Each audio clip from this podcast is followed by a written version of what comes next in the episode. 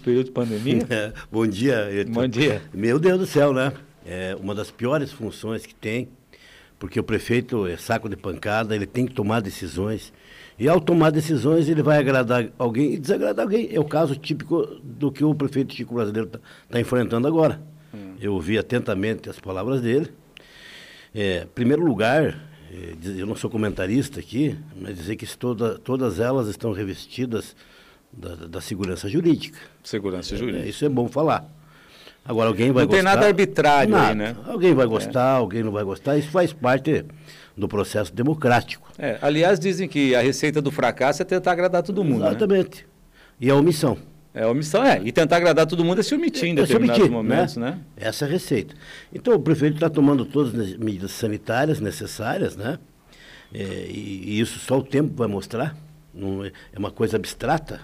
Alguém vai dizer assim, não, mas não está resolvendo, o outro vai dizer que é importante, e aí fica aquela briga. Mas, assim, é, é necessário ter a consciência da importância das medidas restritivas.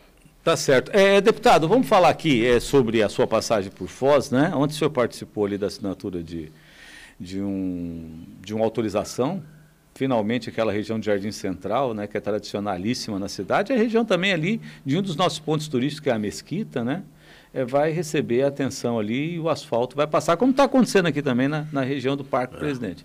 Aí o senhor também tem outras agendas para cumprir aqui na cidade, né? E eu quero te contar, se me permite, uma novidade boa. É. Nós fizemos uma construção inteligente com o prefeito Chico Brasileiro, né? O prefeito Chico Brasileiro estava precisando de recursos para a saúde. Hum. Ele disse, você me arruma 5 milhões e meio para a saúde, que eu faço asfalto. Então, nós, desses 5 milhões e meio, já veio 2 milhões e meio em equipamento e tem 3 milhões agendados só para fazer cirurgias eletivas. Que, aliás, né, é uma fila, a saúde não para, né? É, é uma fila muito grande que tem aqui em Foz do Iguaçu. Certamente que alguém que está nos ouvindo agora deve ter algum parente que está na fila para fazer cirurgias eletivas. Aliás, quero abrir um parênteses, se me permitir, estão paradas agora por conta da Covid. Tão logo a Covid, se Deus quiser, diminua, as cirurgias eletivas vão voltar e Foz do Iguaçu tem assegurados por parte do Estado mais 3 milhões de reais para serem contratados nos diversos hospitais para fazer cirurgias eletivas. É só para deixar claro aqui, nós temos algumas situações né, que você precisa preservar é, neurobloqueadores, os insumos né, de anestesia, Exatamente. sedativos. Então é necessário e também você tem que tomar cuidado porque pode vir uma onda, como veio agora, na última semana, 100% de ocupação nos leitos de UTI. Nós estamos hoje, deputado, com nove pessoas na UPA aguardando transferência para a UTI aqui em Foz do Iguaçu tá? que, que não é uma condição adequada, mas também não é tão desumano assim. Eles estão lá recebendo o, acolhimento. Né? E tem, na macro, mais 15 pessoas. É. Ontem era esse número, né?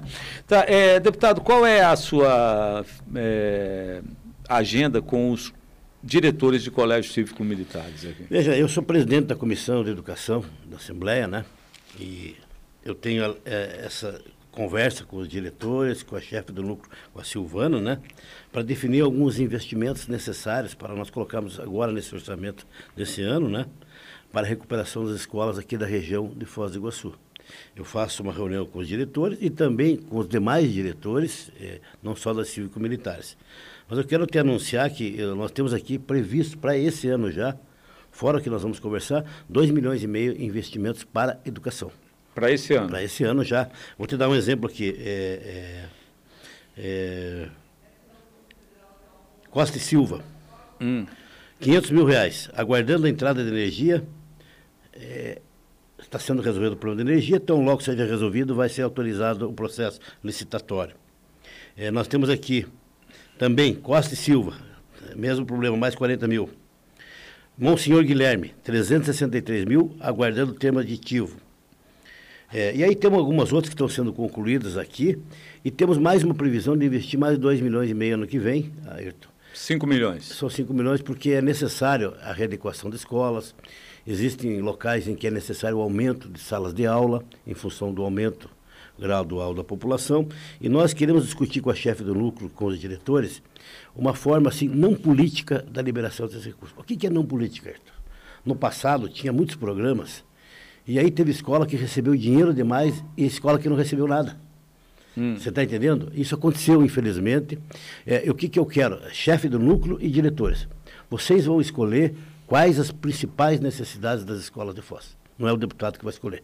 Vocês vão dizer, olha, nós temos essa aqui que está em pior condição. E vai numa escala diminuindo o grau de necessidade. Claro, todo mundo precisa, mas a ideia é usar o recurso que tem e cada qual é, vai dizendo qual que é o seu problema e vamos chegar num acordo entre nós ali nessa reunião. Deputado, é, essa é a questão de investimentos, de, de estrutura das unidades. Deixa eu falar em operacionalização, né, e, principalmente em retomada agora. Das duas mil escolas do Paraná, 200 escolas é, tiveram o anúncio do retorno das aulas presenciais. O senhor, como é presidente dessa comissão, o senhor já recebeu algum parecer, algum relatório a respeito disso? É, em primeiro lugar, eu preciso dizer que esse retorno gradativo ele é, é necessário. Porque você chegar até as duas mil tem um longo caminho. Então era preciso começar. Nós estamos concomitantemente com isso, iniciando o processo de vacinação dos nossos professores. E ele vai ser, vai trabalhar junto, né? É, nós estamos recebendo um feedback muito positivo. Ele é cercado de toda a segurança possível. Ele tem um limite de até 50% de alunos, não pode passar disso. E tem a coisa mais importante que eu acho: é o pai que decide. Se o pai não quiser mandar para a escola, não vai nenhum aluno, Arthur. Não vai ninguém. Continua todo mundo no online lá e acabou. Que, aliás, hoje tem essa mudança interessante, é, né? Está dizendo? Então, assim, ó, mas nós estamos vendo assim uma alegria, uma emoção. As pessoas estão cientes de que é necessário ter esse cuidado total e nós, até o presente momento, graças a Deus, não temos nenhum problema. E outra questão importante é, é, é saber assim que todos estão se cuidando. Todo mundo está, sabe, de mãos dadas nessa cruzada. Tá, deputado, é, o, os parlamentares, os deputados estaduais, foram unânimes na questão do pedágio, dizer o seguinte, ó, aqui no Paraná é, é menor tarifa, não tem esse negócio de outorga onerosa. Mas aí a gente olha, o, o, governo prevê nesse lote que inclui as rodovias do Paraná, que inclui esse anel aqui no estado, quase 80% da previsão de, de, de, arrecadação tem a ver com o Paraná. É, e há quem diga que essa proposta dos deputados torna assim, é, menos atrativa a disputa pelos lotes. O senhor acha que vai ter uma pressão do governo federal para os deputados paranaenses mudarem o pensamento em relação ao que decidiram? Ah, não tenha dúvida, né? É um processo extremamente complexo. É, essa pressão vai existir, nós já estamos preparados para isso.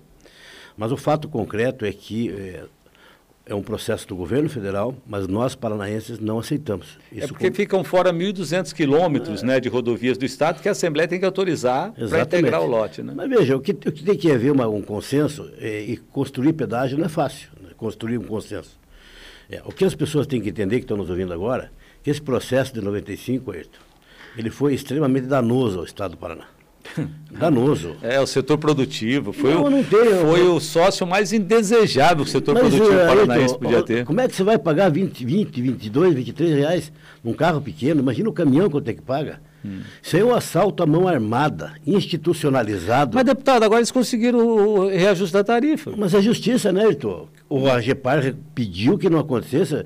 Como é que você vai contestar uma decisão judicial? O que, que, vai, que, que a gente vai fazer? Isso é fruto num contrato mal elaborado lá atrás. Aí você tocou num ponto importante. Eles foram cirúrgicos. É igual o nosso contrato do transporte coletivo. Não, não tem o que fazer. É. Eles ganham tudo, porque o contrato foi mal feito. Então o que, que cabe agora? O governo vai acionar tudo que for possível. O governador foi, é, está determinado. Menor preço, transparência na Bolsa e obras no início do contrato. Ah, nós estamos falando de algo aí, nós estamos falando de de você pagar. Quem paga não pede favor. Espera um pouco. Nós vamos continuar pagando, não é de graça. Se nós vamos continuar pagando, vamos estabelecer as melhores regras para a população do Paraná. Esse é o nosso objetivo. É, se você me perguntar o que, que eu acho que vai acontecer, eu posso te dizer, eu acho que vai dar muita pauleira. Quando chegar no final do contrato, sai da, sai da frente. Hum. Final do ano aí vai ser uma guerra judicial sem tamanho. Mas daí uma guerra judicial em cima de um contrato que já terminou. Que é diferente. E aí né? é diferente, aí nós vamos ter um novo contexto. Eu tenho certeza que, amparado pela força do governador, de toda a Assembleia, nós vamos ter avanços significativos para o Paraná. Olha essa rodovia 277, Ayrton, pelo amor de Deus. O cidadão que vai pra, daqui para Curitiba, pelo amor de Deus. Isso aqui é uma vergonha. Você está pagando aqui. O que, que tem de melhorias? Hum. Nada. Uma rodovia duplicada. Eventualmente eles cortam o mato, né? É, você para ali, vai ver obras, estão cortando o mato, tapando um, um buraquinho, aqueles. Fazendo um remendo. É isso aí. É isso. Tá. É, deputado, deixa eu falar agora um pouquinho sobre vacina. O senhor falou sobre vacinação dos professores e o Paraná é, recebe vacina da Pfizer e Foz do Iguaçu foi incluída é, entre os cinco municípios paranaenses que terá direito a esta vacina. Qual que é a sua participação nesse processo? Veja, é, nós estivemos com o prefeito Chico Brasileiro essa semana e eu sou muito fofoqueiro, mas eu estou louco para contar as novidades, mas eu não posso, nem que você me aperte. É, Como é que é? Tem um amigo meu que fala assim, não vou contar, não sou fuxiqueiro, é, né? Eu também não, mas eu sou fofoqueiro. Eu é. admito que eu sou fofoqueiro, é. mas eu não posso contar. Eu fui impedido pelo governador e ele disse, não conte, você vai para Foz, não me conte nada de novidade. Mas nós teremos três grandes novidades para Foz do Iguaçu nos próximos 60 dias, em área, obras de infraestrutura. Tá? Do governo do Estado? Do governo do Estado, aqui em Foz do Iguaçu. Tá, mas vamos falar agora então dessa... Mas deixa eu voltar agora. É. Nessa reunião ainda, o prefeito Chico Brasileiro falou que, eh, em função do fluxo que tem aqui, de tudo que vocês conhecem, as pessoas vêm eh, para cá, utilizam a estrutura sanitária de Foz do Iguaçu, ele precisava que seja que fosse incluído. E o governador autorizou. Então, realmente, isso foi uma decisão do governador, do secretário Beto Preto, mérito para eles, mérito para o prefeito Chico Brasileiro, que correu atrás é, para pedir, e essa é uma função do prefeito, que Foz do Iguaçu fosse incluída nessa é, remessa agora emergencial. Tá, e, e, o comportamento do governo do Estado frente à pandemia, deputado? Olha, veja, é, em primeiro lugar... Eu sei que aqui, fazer essa pergunta para o senhor é levantar a bola, né? Mas vamos lá. Não, mas não é questão de levantar a bola, é. vamos lá. É, é, nós estamos lidando com algo que nós nunca que nós não conhecia. Quando você lida com algo que você, você vai tateando, não é verdade? O que, que o governo fez? Disponibilizou toda a infraestrutura necessária, contratou leitos de UTI no Paraná inteiro, usando ou não usando na época que não era é, lotação total. Sabe quanto que custa um leito de UTI por, dia? R$ 1.800. Não sei se sabia. Hum. Então o Paraná contratou milhares de leitos de UTI no Paraná inteiro e deixou disponível. Olha, está bloqueado para UTI, porque tinha notícia do aumento de casos.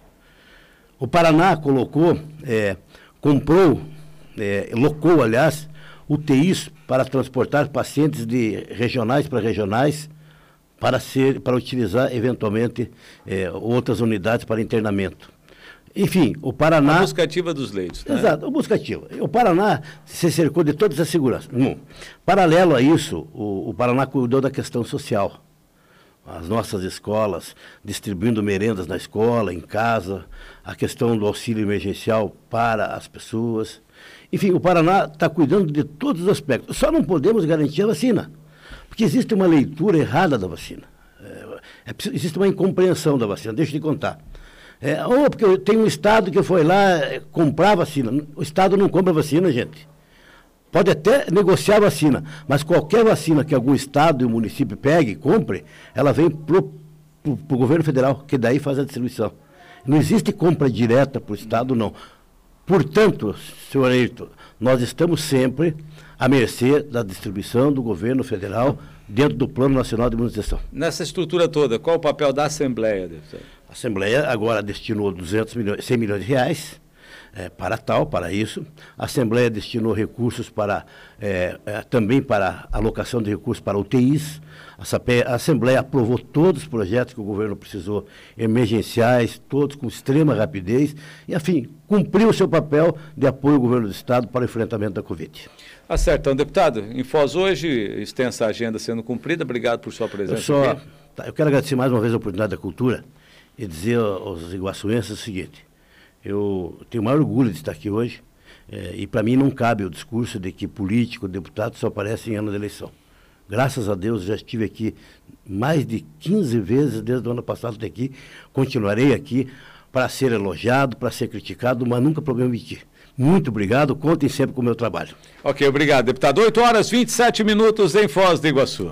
Cultura, a rádio da informação, jornalismo e prestação de serviço.